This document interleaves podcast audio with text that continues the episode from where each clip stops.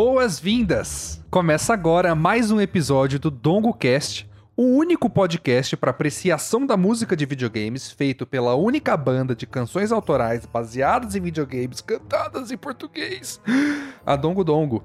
Você pode ouvir nossa música em todas as plataformas de streaming e conferir alguns de nossos trabalhos em trilhas musicais de videogame e nosso primeiro EP autoral super inspirado no gênero chamado Super Dongo 64 ou nosso álbum Geleia com músicas que fizemos para jogos em Game Jams e muitas outras músicas mais. O DongoCast é gravado ao vivo toda quinta-feira às 19h30 na Twitch. Você nos encontra lá como Banda Dongo Dongo. Interagimos e respondemos perguntas que o chat faz durante a gravação. Então, é uma experiência interessante. Mas agora, você vai nos ouvir conversando sobre Grant Kirkhope, talvez um dos compositores de música de videogame mais influentes, importantes da história do meio. Temos muito para falar do trabalho dele. Já falamos, inclusive, em outro episódio. Mas a gente já vai falar disso já. Bom, uh, dada a introdução, vamos embora? Tim, tim, tim, tim, tim, tim, musiquinha estranha. é, é, musiquinha estranha, inclusive, define, né? Exatamente, exatamente. Ó, só para as pessoas saberem, a gente já fez um episódio sobre a música do Grant Kirkhope, especificamente em Banjo Kazooie. Né? Não Banjo Tooie, a gente deixou para falar em outro episódio, mas especificamente do Banjo Kazooie, que se pá é o jogo mais famoso que ele já fez, o mais influente, tem muito muito do que é o trabalho dele que tá ali, né? É. E tá comentado ali que... especificamente. Então... É, e, e é, acho que é o trampo dele que transformou ele em um. em um, uma referência, né? É. Tipo assim, uhum. eu diria que o Kirk Hope ele é mais ou menos. Ele é mais ou menos assim, pra música de videogames, o que uma pessoa como, sei lá, o Paul McCartney é pro rock, assim. Que não é o cara que inventou, não, é, não foi o primeiro que fez mas ele foi uma pedra muito fundamental ali de, tipo, o que tornou aquilo como linguagem em certo é. ponto da história, né? Inclusive, curioso então... você trazer o Paul McCartney, porque os dois são ingleses, né? Acho que vale, vale uh, trazer aí a, a ideia de que é um compositor de música de videogame famoso fora do Japão. Né? Tipo, Sim. que veio de fora do Japão. Exatamente. É a gente que poderia... surfou na onda ali é. da, da Rare, que é um estúdio inglês, né? Que fez muito sucesso. Foi um estúdio inglês que, pô, claramente se consagrou numa parceria gloriosa com a Nintendo, né? Mas, assim...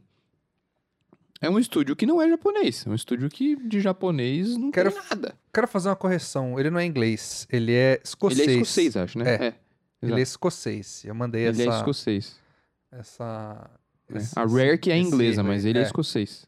Sim. Ele nasceu em Edimburgo, acho, uma coisa assim. Isso. Escocês e... de Edimburgo. Fui checar no Google agorinha. Ah, você meteu o gurugo. Boa. É, porque eu falei, será que ele é inglês? Ele não tem sotaque, ele tem sotaque de escocês. Aí eu falei, hum, vamos, vamos não, checar. Não, tá certo, tá certo. Né? Tá certo. Pra não passar notícias erradas aqui nesse programa. Exatamente. Porque podcast é coisa séria. Tem é, faz... diferentemente de umas pessoas aí que propagam desinformação em podcast e fica falando merda, né, ô seu f...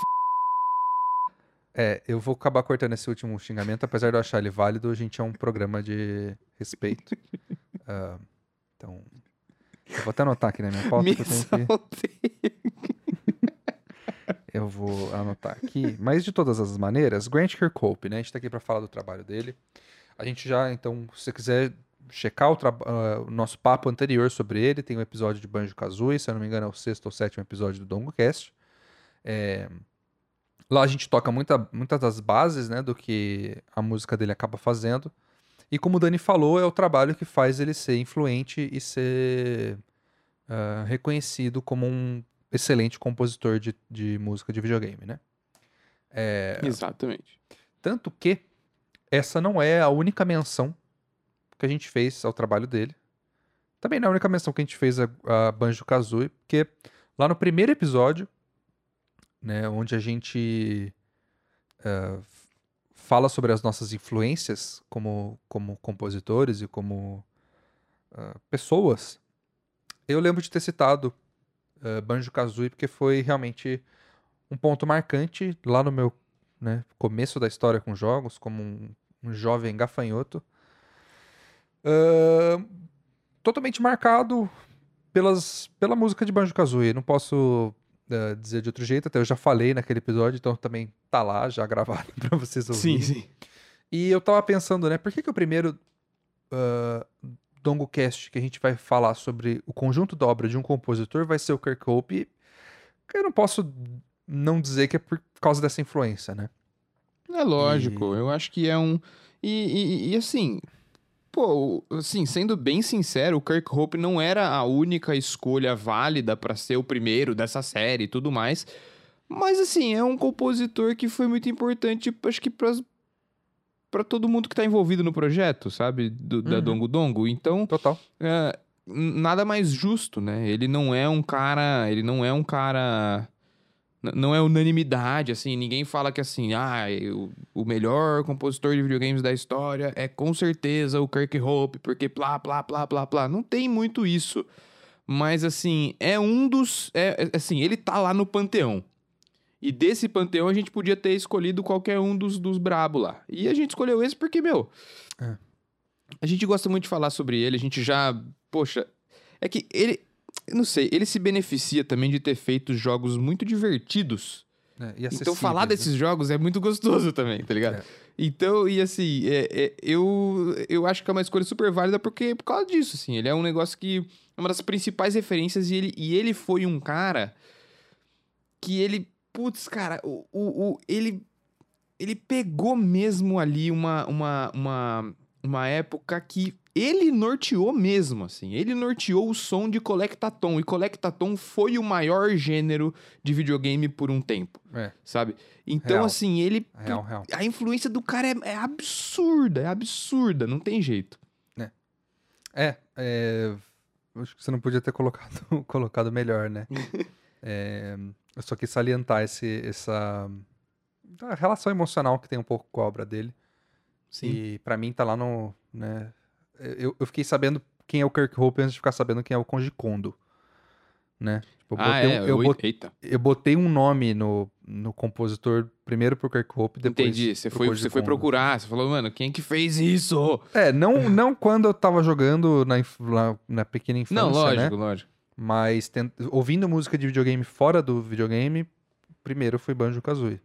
Justo, né? justo. Pra mim, para mim inclusive, é, vou, não sei se tem como categorizar nesse jeito, né? Mas eu acho que a música do Kirk Hope funciona muito bem fora do videogame também, né? É música que dá pra ouvir fora do jogo. Eu, Ah, eu, eu não sei se eu sim. passaria Não, horas é. ouvindo ah, a música do primeiro Mario fora do, do jogo, sabe? Sim, Tipo- sim. Porque ele, ele se. Ele, ele, ele, ele cria músicas com características de canção popular, por Uhum. exemplo, né? E ele tem o benefício de poder contar com samples já desde o começo do trabalho É. dele, do, do trabalho consagrado dele, né? Então, a música do Mario, pô, claro que é muito legal. Eu, pô, ló- lógico que eu amo. Mario é minha franquia Uhum. favorita, as trilhas do Mario são fantásticas. Todas. Mas, assim, as músicas do primeiro Mario, por exemplo, é- é- como a paleta sonora de- delas era muito mais limitada, então, tipo, às vezes é um negócio que cansa um pouco o ouvido ficar ouvindo bastante. Agora, você me dá uma trilha sonora do Mario 3D World pra ouvir se eu não escuto seis horas. Então é isso aí, tá ligado? Então, ele já, ele já se beneficia disso, Sim, claro, tendo uma, uma paleta de timbres muito, muito brabo pra trabalhar claro. e, e fazendo composições muito, muito precisas com, essa, com esses Uhum. instrumentos aí. E criando uma identidade sonora pra todo um estilo de videogame que dominou a cena quando a gente era criança. É. Então aí, bicho, aí não É. tem jeito. É que, claro, é claro, eu só trago esse ponto porque, assim, não é que eu, né, eu não fui lá procurar ativamente, foi mais por, Uhum. ah, quero ouvir isso aqui, quero, ouvir mais disso aqui enquanto eu Sim. não tô jogando, né? Exato. Isso e, e Banjo-Kazooie, é, Banjo-Kazooie não, é, é outros jogos do 64 feito pela Rare e colegas dele, caso especificamente Diddy Kong Racing, que também é uma das coisas que eu via por fora. O Kirk Hope não fez, né? Mas foi o David Wise que trabalhou muito com o Kirk Hope dentro da É. Rare. É, E- eles, são, que eles são meio que o, o, o- né, o, a dupla dinâmica da- da- das trilhas É, sonoras eles dessa são época. o Lennon? McCartney da Rare. É, tipo, é... É, é muito isso. É muito isso mesmo. com- E dos videogames em geral, eu acho. Porque, tipo, a Rare tava muito no grau nessa Tava. época, né?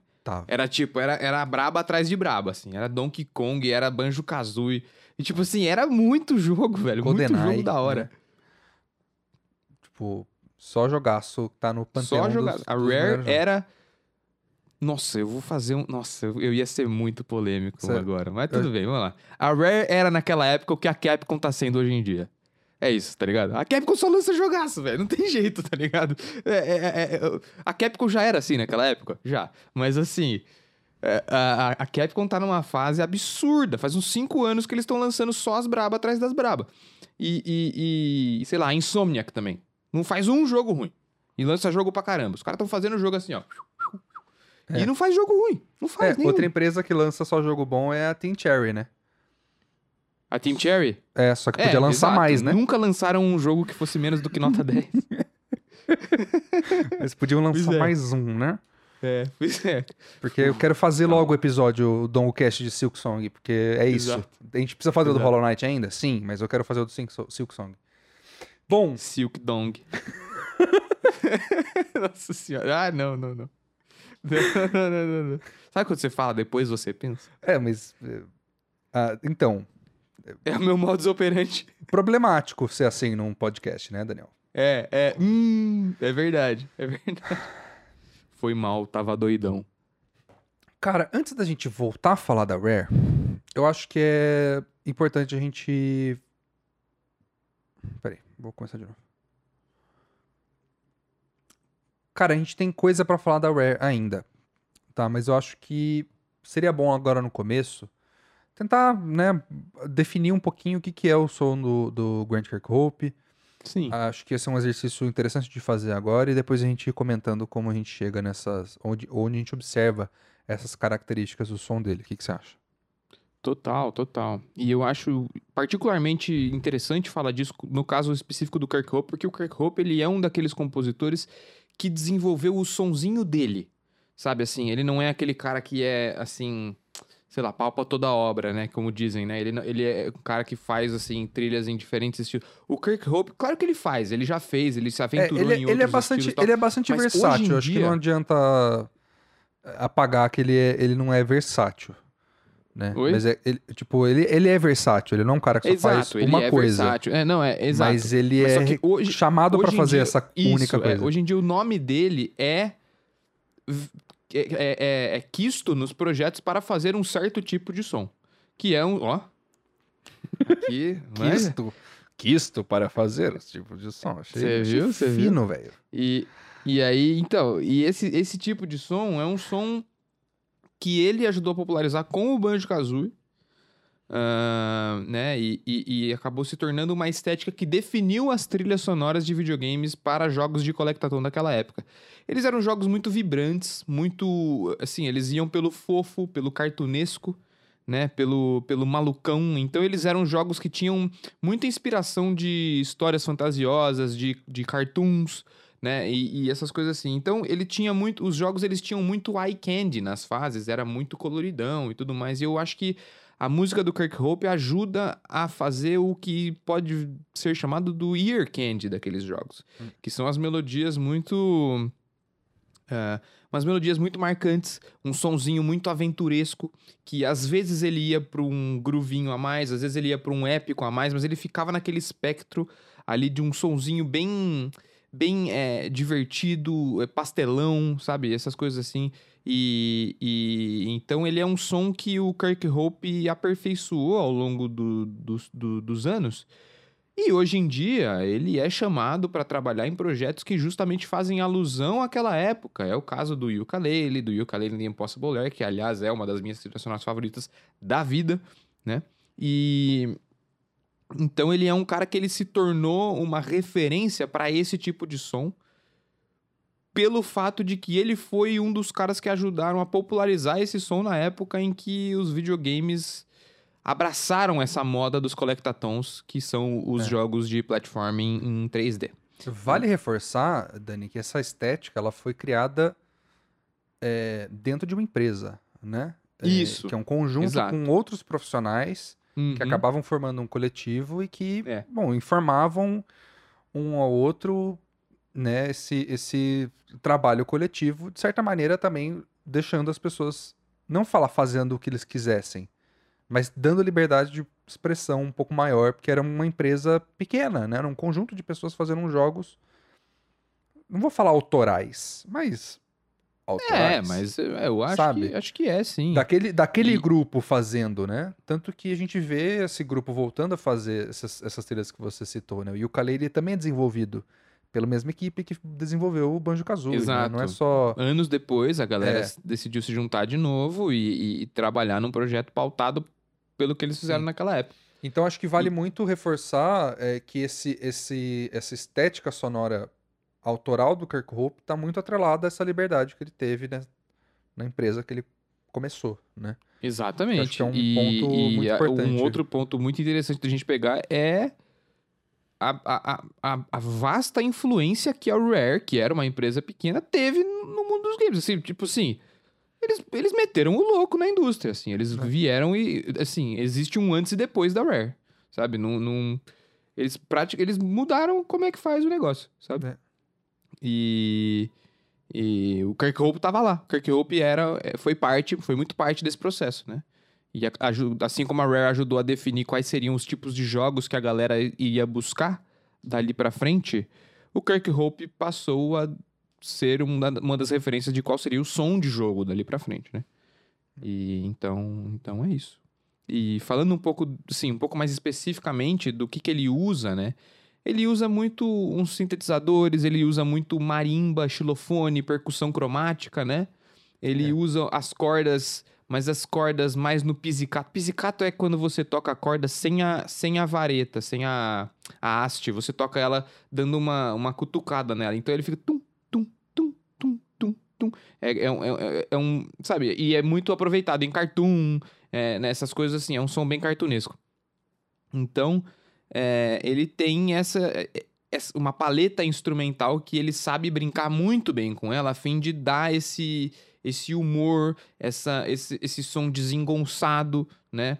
É uma coisa mais assim. E aí, pô, precisando ser mais épico, ele sabe levar isso pro mais épico, e precisando ser mais quietinho, ele sabe levar isso pro mais quietinho. Às vezes ele faz umas músicas que tem um groovezaço, às vezes as outras são um pouquinho mais assim contemplativas, mas ele brinca dentro daquele espacinho dele muito bem, né?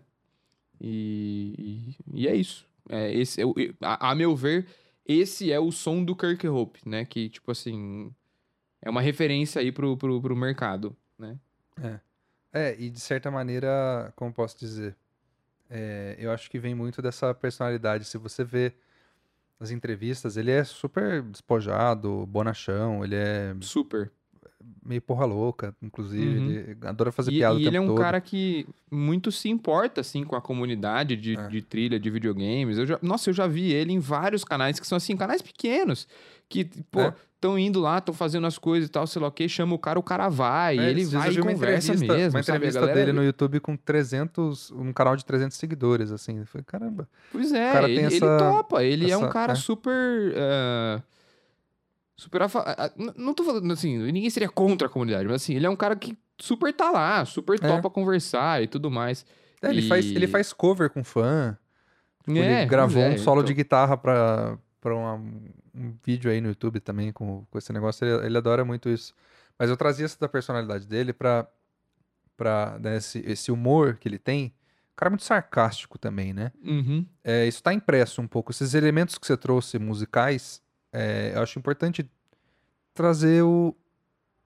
Não vou falar razão de ser, né? Tipo, não tem como explicar por que que a música aham. dele é.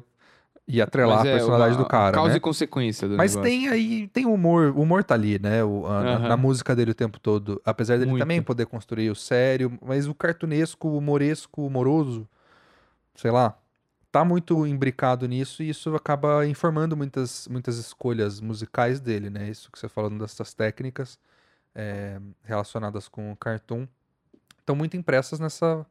Que eu- talvez eu vou retomando ao ponto de música de autor, né? Tem, tem muito dele Uhum. expressado ali, ele ter tido essa liberdade de fazer isso, mas é real que é isso, é engraçadinho. Eu lembro do, do- da gente ter falado no episódio do Banjo-Kazooie, especificamente a respeito desse jogo, de que a gente tinha a impressão de que ele era um parque de diversões. Né? Que você ia num, num- num parque temático, com fases temáticas, e as, as músicas sempre expressavam Sim. esse uhum, tema, mas com essa, esse pano de fundo do humor e da diversão, né? Sim. Que é uma coisa que a gente se vê, vê mantendo nessas trilhas que, em- que voltam a remeter a isso, né? Mas isso não quer dizer que todas as, mús- todas as trilhas que ele tenha feito sejam nesse pique, né? O que a gente sim vê no que é o som do Kirk Hope são, bom, esses instrumentos, né? O que ele escolhe, essas técnicas que ele usa reiteradamente, mas principalmente algumas ideias melódicas, né? É, Quando você escuta uma trilha como, sei lá, Yooka-Laylee, tudo bem que é um jogo que está diretamente copiando, então acho que eu não vou usar esse exemplo. Eu vou usar ah, Mario and Rabbids. A gente vai falar um pouquinho Uhum. mais pesado disso, mas ali você escuta Kirk Hopeismos. Apesar de não Sim. ser, tipo, ser um jogo do Mario e do Rayman num só, Uhum. sabe? Tipo, tem Kirk Hopeismos, assim, ali. Tem, tem, que tem. a gente vai entrar um pouco mais nesse nisso a fundo logo mais. Mas eu acho importante falar um pouquinho mais da história do cara. A gente tá falando da Rare, né? Ah, e, esse, e esse começo, né? O que funda, né? O fim das contas, ah, dos, dos pontos que a gente estava levantando. ah, muito curioso lembrar que a primeira trilha que o cara faz na história da vida dele, como primeiro emprego de compositor, é a música do GoldenEye 64. Pois é. Tipo, Pois é. é. É, é isso. é isso. E uma das coisas é, é o primeiro emprego nos videogames de muitas das pessoas que entram na Rare. Tá? É pra fazer É, GoldenEye. então, pois é. O GoldenEye, pelo jeito, foi feito por muitos iniciantes, né? E Uma fundou. E assim, também, assim como o Banjo-Kazooie fundou um gênero, o GoldenEye basicamente deu a base pro que vai ser o FPS, né? Sim, sim. É... É um E- dos pilares ali, né? E aí, eu adoro ver os memes da música do GoldenEye, porque as pessoas falam, cara, a música do menu do GoldenEye não tem o direito de ser tão foda. E, tipo, não mesmo. É, é, uma, é uma trilha É. que não. Que não. Ela não. Ela não. Ela não. Ela é completamente desenfreada, né? É. Ela não, ela não, ela não faz questão nenhuma de, de, de, de, Não. de, de, de- te dar um. de ser ma- macia com você, assim. É. Ela é completamente. E eu acho que isso, assim, falando que você. Pô, sou fã de, sou fã de videogame e tal, tudo mais. Mas, curiosamente, aqui falando, que eu sou, eu sou muito fã de 007 também, uma franquia que, pô, eu já vi todos os filmes, eu tenho um box lá que tem. Eu gosto bastante. E, pro melhor ou pro pior, é uma franquia muito exagerada, cara. Uma franquia muito exagerada. Principalmente nos anos 90, na época do Pierce Brosnan, que tava tendo o GoldenEye. O GoldenEye não saiu junto com o filme, né? O jogo. Não. O jogo do GoldenEye saiu um pouco depois. Mas foi naquela época em que tava se discutindo globalização, era da informação, e tudo era muito tecnológico, ele tinha uns gadgets muito é, mirabolantes e tudo mais. E a franquia 007 abraçou isso, assim, pro bem e pro mal, mas abraçou isso, assim, muito, muito, muito, assim, enfaticamente. E eu acho que esse era um pouco do, do, da, assim, da- do tipo de mentalidade que se estava esperando de um cara que fosse fazer a trilha sonora de um jogo do GoldenEye, que é um dos filmes de ação mais, assim, desenfreados de todos os tempos, né? É, é tem, tem muito que ele fala que é, é, influente nessa trilha, que é o heavy metal. né? E é muito curioso escutar guitarras distorcidas, né? é, com palm muting ali no, no fundo. Agradeço que não tem nenhum solinho de guitarra muito, muito exagerado. É. Acho que esse é um dos males Pior- da é, música, da música de videogame guitarra com de- metal. De, heavy metal é só dueto de guitarra de heavy metal, em que uma fica uma terça acima do. Nossa, credo, como eu odeio isso. Só o Ghost tem direito de fazer isso, fica bom. Bom, e o King Gizzard às vezes, né? É, é, justo. Ahn, mas. É, eu.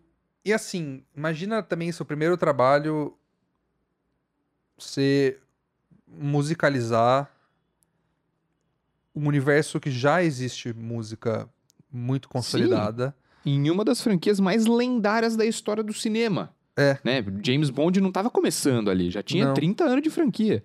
Então teve muito É. ali do- desse trabalho de adaptar um pouco o imaginário já e as, e as Uhum. músicas já, já existentes, né? É, e trazer elas para o videogame. E eu acho que o que é interessante é como ali já no GoldenEye você consegue ver a, a inteligência do Kirk Hope de separar momentos, usar a música para dividir momentos, né? Por exemplo, a, bom, a música do menu, né? Quando você pausa o jogo, a música é outra, né? Isso ter outra outra uma, uma forma de separação entre, entre situações de gameplay que beleza é, é, é talvez meio arbitrário meio meio simples mas já é uma decisão inteligente, né? De, de a música de pausa ser outra. No Banjo Kazooie também a música de pausa é outra. É, é, e inclusive o Banjo Kazooie tem mais divisão musical assim por áreas e, e, e, e essa, essa trilha dinâmica que é, é muito mais bem explorado. mecânica, inclusive. Exato. Só que no caso do GoldenEye já, a gente já começa a enxergar um pouco isso, né? É acaba sendo muito cinematográfico, são decisões muito cinematográficas. Eu me pergunto, agora falando, eu tô jogando essa teoria no ar, tá? Eu me pergunto quanto que ter trabalhado no GoldenEye primeiro talvez ajudou a influenciar um pouco a, a, a visão cinematográfica do, de como o Kirkhope aplica a música nos jogos onde ele trabalha. Sim. Não é, sei. Eu, eu não Talvez sei, seja algo geral dos é. videogames, é. mas enfim. Pois é, é uma jogo... hipótese boa, é uma hipótese boa. Eu chutaria que ajudou muito a eles saberem o que fazer, saberem a maneira como eles iam é, é, encarar os próximos jogos. Não como não só o Kirk Hope, mas a Rare, né? Tipo, a Rare, uhum. tipo, como um todo, né? E, e, então eu acho que eu acho que sim, eu acho que nessa parte nessa, nessa história aí, eu acho que o, o, o Kirk Hope fazia parte de um ecossistema ali que, que fez um jogo consagradíssimo ali e a partir daí teve muita oportunidade para crescer, né? Sim. É, eu tava vendo aqui, cara, GoldenEye é de 97 e o Banjo-Kazooie de 98. 98. E se eu não me é. engano, eles ficaram muito tempo trabalhando no Banjo-Kazooie. Tá? Inclusive o Banjo-Kazooie é um projeto do Super Nintendo, pro Super Nintendo originalmente, o tal do Project Dream, Dreams, ou Dream. Uh, e então, durante a produção do do, do GoldenEye, provavelmente o Kirk Hope ele tava muito metido na música do, do Kazooie já. Mas também pode é que, ser, assim, pode o, ser, é uma hipótese, o, né? O Kirk Hope, ele não trabalha sozinho na música do, do GoldenEye. Né? Ele uhum. compartilha créditos com Graham, Graham Norgate e Robin Beanland. Mano, o sobrenome do cara é Beanland. Terra do feijão. Nice. Pô, eu quero morar lá. Veganíssimo. Total, oh, cara. Tá de sacanagem? Muito bom. Beanland. É, bom, voltando para assunto. Exato. É, é, como eu posso dizer? Uh, é, é, bom, enfim, esse é o começo da carreira dele, né? E, e aí ele, enfim, continua trabalhando dentro da mesma empresa. Não é que ele é chamado para esse projeto para ir para outra empresa, ele continua produzindo jogos com a mesma equipe. Então ele também tem sempre o potencial de continuar elaborando uh, na, dentro das próprias ideias e não estar tá sempre constantemente mudando de equipe. Que eu acho que, assim, eu não quero ser chato para ficar reiterando esse ponto por horas e horas, mas é que para mim é super importante lembrar disso, né, na hora da gente pensar na nossa própria carreira como compositores. É, se você está escutando seu, esse podcast com esse, com esse interesse, ou, né, uh, assim como a gente tem pretensões de, de compor música para jogos, é bom lembrar, né? Que é bem diferente do nosso caso, que a gente está passando de empresa para empresa, fazendo música para vários jogos de diferentes estilos, que é muito frutífero, mas é bem diferente da história do Kirk Hope. Né? Ah, não, com certeza, né? Então... O, modelo, o modelo de negócio entre, entre o compositor e a empresa hoje em dia, ele tende muito é. mais ao freelance do que ao compositor uh, na, é, né, pertencente ao estúdio, né? Isso Sim. é um negócio que hoje em dia ainda tem, ainda tem, mas assim, não é, não é a norma. É muito curioso você trazer a palavra freelance, inclusive, Daniel, porque... É, pois é, exato. Excelente, excelentes ganchos. É, porque uma vez, uma vez que, bom, o Rare faz muito sucesso, é, dentro da, do, da era do Nintendo 64, é, e quando sai o Xbox, uh, eventualmente a Rare é comprada pela Microsoft, né? Tanto que dentro da empresa, parte dos jogos que ele faz, bom, além, além do- dos, vamos, pelo menos da lista completa, né?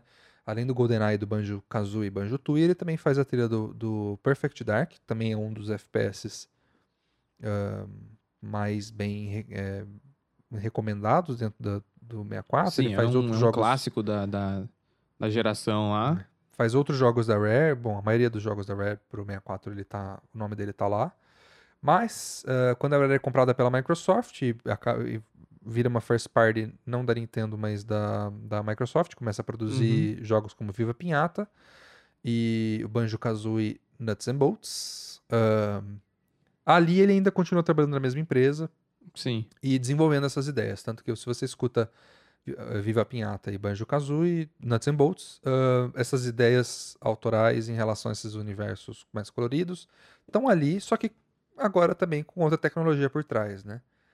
É, o que ele fazia antes com samples simples né, do, do, dentro do 64, ele pode começar a, a explorar com trilha pré-gravada, né? Eh, e, enfim, como faz muitas loucuras mais. Mas, é, como o gancho do Daniel puxou, pouco tempo depois que a empresa é comprada, ele, ele sai da Rare e começa a trabalhar como freelancer. Uhum. Né? E como freelancer ele faz de tudo, basicamente. É, É. é incrível como não tem discriminação, assim. Ah, tem, ele deve escolher trabalhar com gente legal. É, Mas... pois- exato. Ele, ele já era um cara meio. Assim, ele não saiu para o freelance como um Zé Ninguém de jeito nenhum. Ele É. já saiu como um. Mano, ele era baita referência já. Exato, super respeitado. Uhum. É, é tipo um Nicolas Cage do, Sim. da composição. Plenas condições de escolher o projeto que ele quer. É, E, e, aí ele vai. Vai, ele vai lá e faz, ele faz, acaba fazendo muito, muita música pra jogos de celular, mobile. É, que aliás, esses dias eu descobri que não fala mobile, é mobile. Mas eu vou falar mobile porque é, É. isso. É, faz, faz música pra ah, jogos dentro do Facebook, tipo Cityville 2. Ele sempre faz questão de lembrar as pessoas quando entrevistam ele que ele fez Cityville 2 Uhum. que é tipo The Sims do Facebook. Eh, e aí ele começa a fazer outras, outras coisas, né? Curiosamente, nessa época, como freelancer, ele é convidado para fazer a o remake da. Bom, a música do remake do Castle of Illusions, que é um jogo do Mickey, que ficou, enfim, fez a alegria de muitos brasileiros dos anos 90 dentro do Mega Drive. Eu jogava Uhum. Castle of Illusions, que era o videogame da minha irmã. Aí sim. E é, muito curioso ver que ele tá atrelado, né? Mas Pois é, basicamente é, é. fazer remake e escrever algumas faixas originais que, enfim, como o resto da carreira dele, em certos momentos tem que ele tem que se adaptar a coisas pré-existentes, né? No caso do GoldenEye ah, e Mario Rabbids como seria depois. Mas ali é muito curioso ver o Justo. que ele, o que ele vai fazendo. E também o Desktop Dungeons, né, como um exemplo que a gente escolhe, com, com o Danny Baranovsky. Danny Baranovsky ele é conhecido por fazer a música do Super Meat Boy. sim. E se eu não me engano, do Crypto of the Necrodancer. Necrodancer também. É, exato. E ali, apesar de ser uma trilha compartilhada com o Danny Baranovsky, ela é lançada no, no Spotify sob o nome do Danny Baranovsky, se não me engano. Mas tem muitos, muitos Kirk Hopismos na trilha. Assim, de forma absurda. É, tá lá. Tá, a marca dele tá lá. Tá lá. É. É essa história que a gente falava, né? o homem forma, se faz é, presente. da forma como ele constrói melodias. Eu lembro do episódio do Banjo-Kazooie, só porque eu tô lembrando desse ponto agora, o que, que é um Kirk Hopismo que eu enxergo na trilha do Desktop Dungeons? É o fato da, da, da troca de acorde sempre acompanhar um- a, a melodia. é. Sim. Quando a melodia, quando a troca de acorde, sei lá, vai do- de um sol para um fá, na troca a melodia toca um fá. né? Uhum. Aí vai para um dó, a melodia também toca um dó naquela Sim. hora. Isso não é um E- papel e que o baixo fica, né? certas- Melodia também vai para esse lugar assim.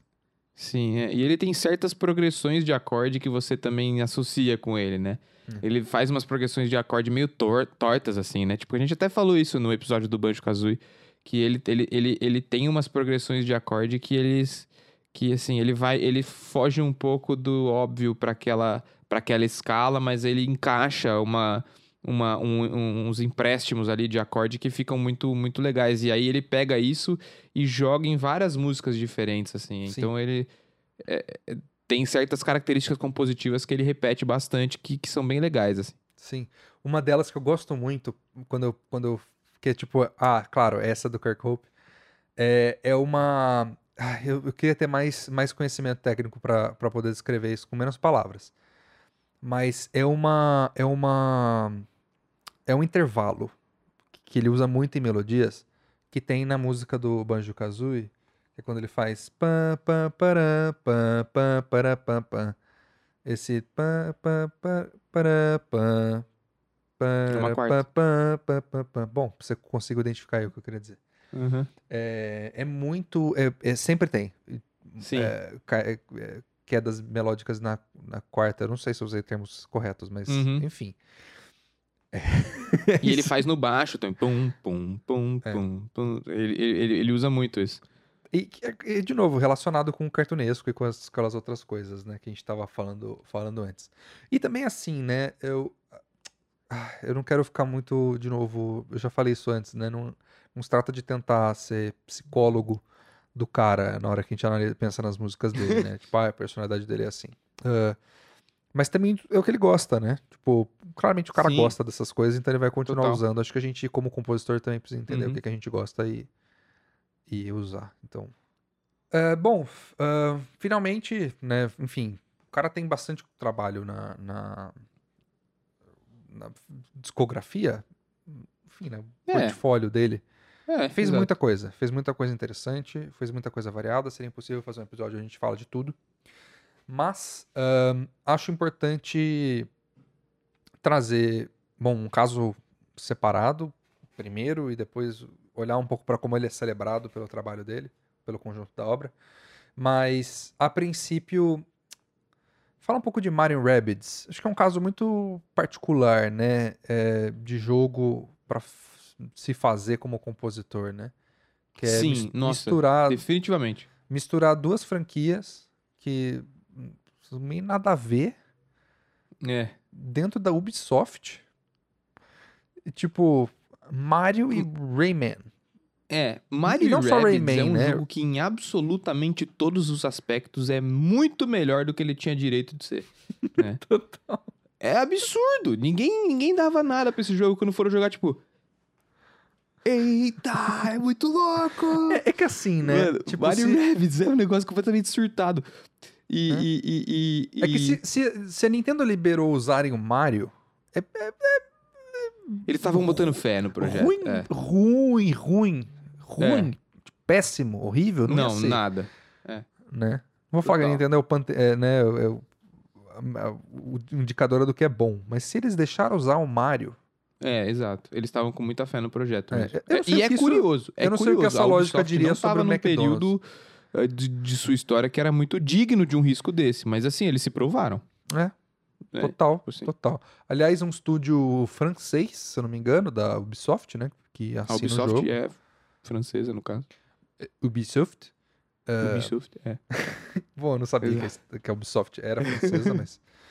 Ahn, bom, eu lembro de ter visto entrevistas de desenvolvedores franceses, um Guilherme Aham. e um Jerome ali. É, não, a Ubi, a Ubi, ela tem, ela tem coisa no Canadá, tem coisa na França, tem coisa, se eu não me engano, na Índia, em Israel. Tem, tem alguns estúdios, assim, a Ubi é muito grande, né? A Ubi tá- é uma, sim. uma das 10 maiores empresas do ramo. E ela tem várias unidades ali. Mas é, é o, o pessoal, o pessoal que fez na Ubi mesmo era o pessoal da, É. da França lá. E eu lembro de ver uma entrevista do Kirkhope contando a hora que ele chamou pra ele fazer, ah, vou fazer a trilha de um projeto aí, vamos mostrar o jogo pra você. E aí ele entra na sala e, tipo, vê o Mario. Ele fala assim, hã? O que que tá acontecendo? Quê? Que que- Sabe? É, Tipo, é, é- é numa hora dessas que você acha que você tá sonhando. Tipo É. assim, é numa hora dessas que você acha, mano, peraí, será que eu tô bem? Eu estou alucinando. Tipo assim, eu tô num lugar que não, é, não tem nada a ver com o Mario e tem um Mario na sala, os caras estão me falando pra fazer um jogo do Mario, eu tô na Ubisoft. Não, e, e não tá só isso, né? Tipo, fazer a música do, do Mario. Exato, é. Mario. Tipo assim, É, é, Ma- é Mario? muito louco, velho. Tipo assim, É. você tem a oportunidade de fazer uma música de um jogo do Mario. Mas, e é engraçado, né? Porque Banjo-Kazooie, ele também entra um pouco no, no panteão dos melhores jogos Com né, certeza.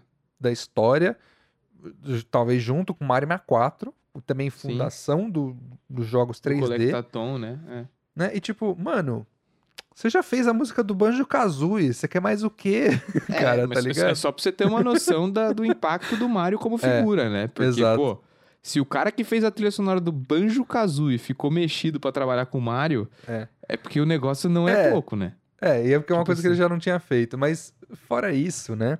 eh, é, é interessante, assim, eu tava. Quando eu tava preparando a pauta, eu tava pensando muito nisso, nessa lógica, né? De puta, o cara teve várias vezes na carreira dele que trabalhar com coisas pré-existentes, né? No caso do GoldenEye, a gente já trouxe esse ponto antes. Mas aqui eu tava com a ideia de que ele teve que combinar duas, né? Tipo, putz, Mario e Rabbids, né, Rayman, enfim Aham. esse universo, ter que combinar musicalmente Sim. dois mundos completamente diferentes, num um gênero novo para as duas séries. E na real, depois de escutar a trilha, eu saí com. Não, ele combinou três. Ele combinou Mario Rabbids e Kirk Hope.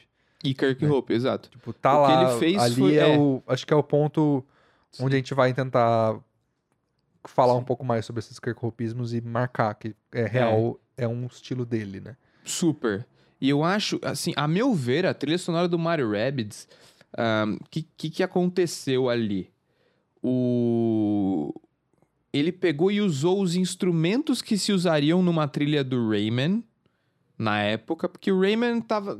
Rayman Origin, Rayman, Rayman Legends, eles têm uma trilha, uma trilha que é muito orquestrada. É- são musiquinhas muito fofas e tudo mais, mas é muito orquestrada, é uma orquestragem bem densa, né? E ele fez músicas de Mario eh, com os instrumentos de Rayman, só que nisso ele aplicou esses Kirk Hopeismos deles, assim, e fez, assim, uma musiquinha de Kirk Hope com uma instrumentação muito maior, assim. E é aquilo que a gente tava brincando antes de começar o podcast. Parece que pegaram o Kirk Hope e jogaram um monte de dinheiro nele. Falaram, "Mano, faz aí, usa essa orquestra e tal, sei lá o quê. E aí ele foi tipo, yes, vamos que vamos. É, fique isso, fique isso. Eu não cheguei a jogar o jogo, mas escutando a trilha eu percebia, né, essa, essa, essa confluência dessas, dessas influências e, e a real, cara, que eu acho que é muito importante. Qual é a inspiração que eu tiro de escutar um trabalho como esse? Eu acho que não tenho muito a, a dizer de forma analítica. Talvez quem vai fazer isso é você. Mas o que, que eu tiro é de inspiração para ter melhor ouvido como músico e compositor? Porque claramente o Kirk Hope tem um ótimo ouvido para escutar as, as, as, as coisas onde ele precisa se inspirar e trazer para a obra dele. Porque é isso, com, essas, com essa eh, fórmula que eh, o Dani bem resume, né? Instrumentação de uma, para a forma como a outra cria músicas e um pouquinho das, das, das coisas que ele gosta e as, as peculiaridades do trabalho dele, ele forma um conjunto que casa. E é isso. É, Dani, você que jogou o jogo, o que, que você tem pra dizer? É, é uma tri... imagina que você tá ouvindo uma trilha de Mario, só que se Mario fosse super ah, épico e pautado numas orquestrações grandiosas e tudo mais, ele é bem mais. é, Eu diria que ela, é- ela é bem mais imersiva do que uma trilha de Mario. Porque uma trilha de Mario. é- o foco dela não é exatamente a imersão. Porque o Mario não, não é uma franquia que se preocupa muito com a imersão. Ele se preocupa mais em te apresentar um monte de ideia maluca e. É que é um jogo e- de estratégia, né? É outro gênero. Isso, Mario Rabbids é um jogo de estratégia, é um jogo de estratégia em turnos. ah, e, e a música precisa ser mais longa, a música ela precisa estar numa durante uma, uma fase ah, que é comprida, o jogo é dividido em áreas, né?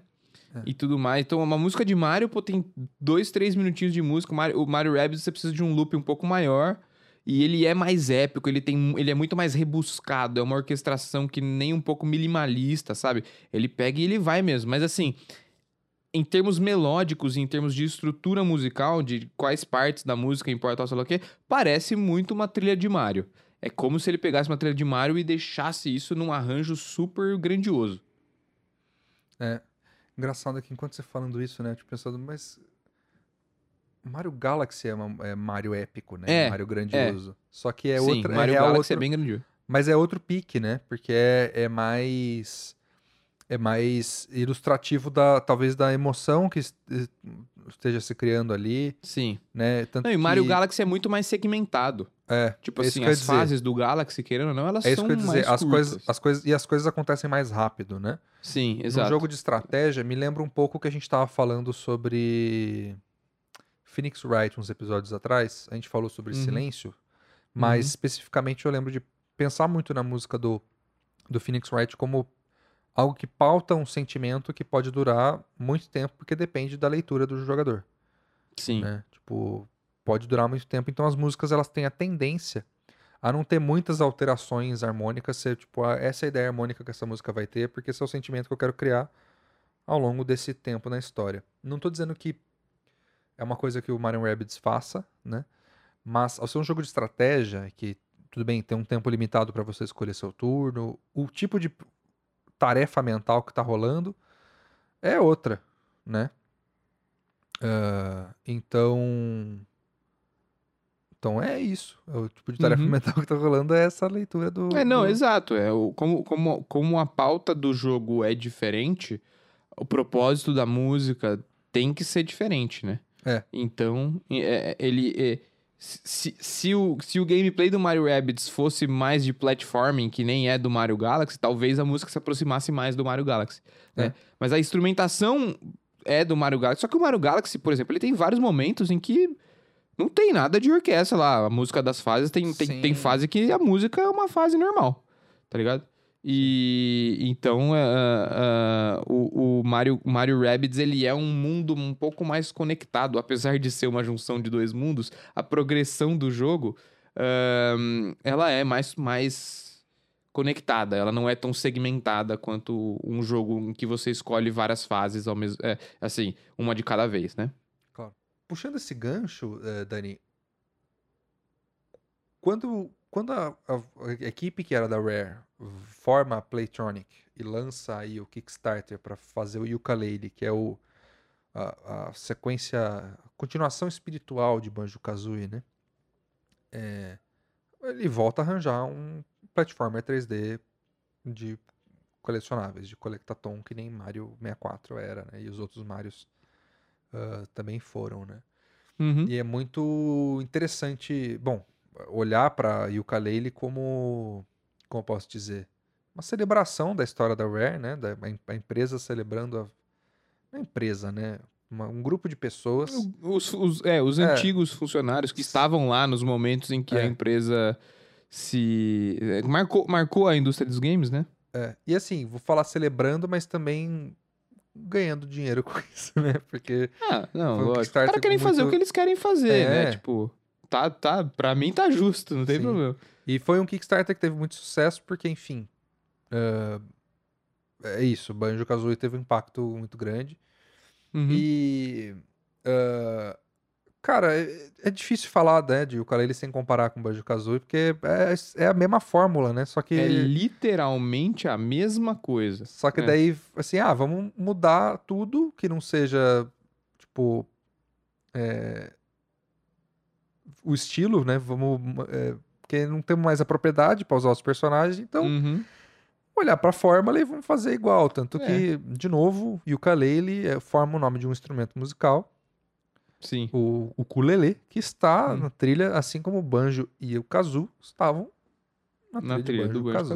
Exato. Exato. Tanto que, né, essa. é, a hora que nasce isso, tipo, claro, a real, não tem como separar uma coisa da outra. Tanto Sim. que, eh, musicalmente, o primeiro ukulele funciona muito igual ao Banjo Kazooie, né? É, porque o jogo funciona muito igual. é, então é, é meio que a gente estende, né? E o jogo acaba tendo os seus problemas, é, também porque ele vai ser muito criticado à luz do Banjo Kazooie. Acho que a nostalgia tem um pouquinho de, de, de pé nisso, mas musicalmente o jogo mantém muito a proposta, só que atualizada, modernizado, né? Sim, Ah, sim.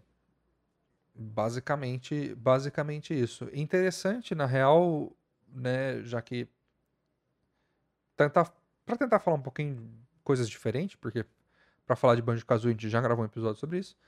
Uh, Yooka-Laylee The Impossible Lair, que é a continuação, é um jogo que Uhum. muda de gênero, ele deixa de ser um collectathon uh, clássico, né, de uh, 3D, ele vira um jogo 2,5D, ele é um platformer uh, side-scroller. Uhum. é, que, enfim, tem outras dinâmicas de, de, de gameplay e, bom, exemplos muito interessantes de música música dinâmica sendo aplicadas conforme você vai jogando. As, as, as- o mundo vai mudando, né? O, o, o mundo que Exato. você explora vai mudando e a música vai mudando para refletir isso. Dani que jogou o jogo, inclusive, é uma das trilhas favoritas dele, pode falar mais sobre. É, eu, eu. A trilha sonora do primeiro Yooka-Laylee, se você entendeu o que a gente fala agora do, do, do, do Kirk Hope, você consegue, assim, sabe? Ela, ela entra bem nesses padrões do Kirk Hopeismos mesmo. É um sonzinho de Kirk Hope normal, porque é o jogo que ele tá muito habituado a fazer. Né? O Yooka-Laylee teve suas críticas, eu. Eu, eu gosto do jogo, eu não concordo com todas as críticas, eu acho que o controle dele podia ser mais preciso, mas de resto eu, eu gosto do jogo. Ahn, mas, mas o controle, de fato, é uma bosta. Mas assim, é, de resto eu gosto do jogo. E o Calendar Impossible Lair, pra mim, é um jogo melhor do que o primeiro em todos os aspectos. Ele é muito diferente, ele muda o gênero, ele vai pro 2D. E ele é curioso que essa franquia tá diretamente associada com o sucesso da Rare em muitos aspectos, porque ele deixa de ter como inspiração o, o Banjo-Kazooie e vai pro Donkey Kong. É, né, é o Donkey Kong 2D, o Donkey Kong Country, o Tropical Freeze, essas coisas assim, esses jogos extremamente bons do Donkey Kong, que são em 2D. E, e- e toma isso como inspiração pro level design deles. E a trilha sonora é mais explosiva. Ele, ele não faz sozinho também, né? Tem o Kirk Hope. O Kirk Hope, se eu não me engano, ele faz a música de. de, de do- a, a música de todos os overworlds, que são. O, o, o, o overworld desse jogo é em 3D. E é muito bacana. O overworld é uma das melhores partes do jogo, porque ele tem um monte de puzzle pra você resolver. Ele não é só um negócio que você vai indo de uma fase pra outra, sabe? Ele é o melhor overworld que se tem é, é, memória, assim, eu, eu, eu acho, porque ele é, um, ele é muito bacana. Você se diverte muito sem precisar entrar na fase do jogo. Essas foram as áreas para as quais o Kirk Hope escreveu as músicas. Mas só eu- esse só jogo trazer conta- aqui, desculpa. ah, desculpa te cortar, só pra Diga. dar nome aos bois, né?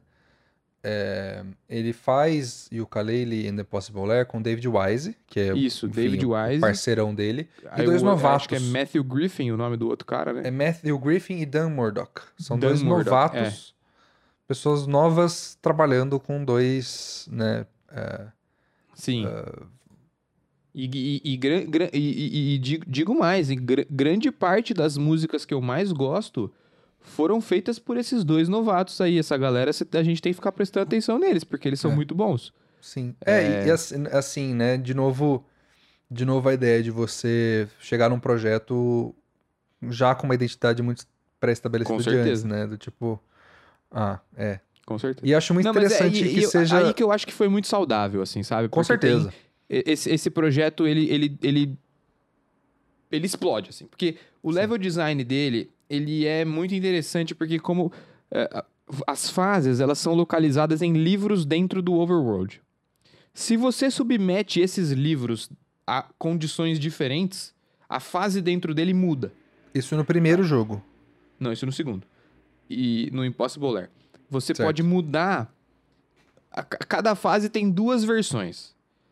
E você muda essas versões fazendo eh, coisas no overworld. Por exemplo, a primeira fase do jogo, você pode jogar ela numa versão normal. Não sei se é a primeira ou se é uma das primeiras, eu não lembro direito. Você joga ela na versão normal. Só que aí, se no overworld você muda o curso do rio, o rio começa a passar por cima do livro da fase. E aí você joga ela numa versão completamente aquática, completamente inundada. Sabe? Então, tem, tem, tem coisas muito criativas que você faz com a fase, com o livrinho no overworld, que quando você entra dentro do livro, a fase está completamente diferente.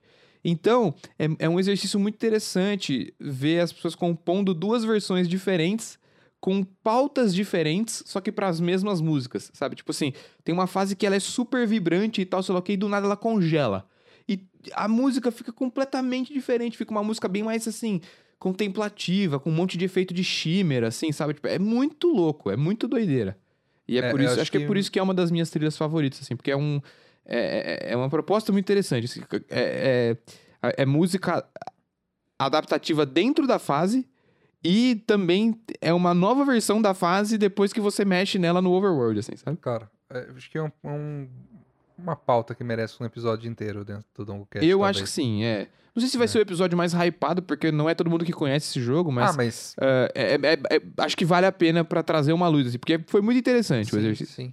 Eu vou ano- ah, tanto que eu anotei hoje Mario Galaxy e, e, e o Coelho Impossible Lair, porque acho que Boa. são duas pautas que merecem bastante Uhum, também acho. Mas é isso. E o, né? o Kirk Hope também, de novo, ele faz a música do Overworld, que é ah, um projeto, que é uma área do jogo ao qual ele está mais acostumado a atuar, né? Que é um espaço em 3D, de um jogo de plataforma, tudo Uhum. mais. Então, assim, ele É. foi... Também a celebração do próprio trabalho, né? Também tem um isso, pouco disso, exato. assim. É muito isso. É. E, inclusive, acho que falando em celebração do próprio trabalho, a gente pode passar para o pro, É. pro gloriosíssimo as homenagens, né? As, os reconhecimentos que ele recebe ao longo da carreira, né? Que, que são projetos assim muito interessantes e muito lendários, né? Que chamaram ele para participar, não é mesmo? É. Em particular, eu, eu né, vendo aí o, o conjunto da obra do cara, bom, pr- primeiro que eu acho que só o conjunto da obra dele já é o um, um premiaço, né, de, Uhum. de ter, acho que é um ah, ser reconhecido Com certeza. globalmente como um ótimo compositor é, é- já é um grande mérito. Mas particularmente, cara, é, eu vendo essas entrevistas, ele fica muito, mu- muito emocionado quando ele é chamado pra f- botar a música dele no Smash. Né? Quando o Banjo-Kazooie é anunciado pro Smash, ah, o mundo vai à loucura. Um dos meus vídeos Sim. favoritos na internet é a galera assistindo o review É. do, do Banjo-Kazooie no- na Sim. Nintendo World Que foi- Nova York, né? Foi no mesmo direct a Nintendo me mete Banjo-Kazooie no, no, no Smash e me revela o Zelda Breath of the É. Wild 2, né? Exato. Grandes momentos. que coisa que de- dia. Coisa de louco.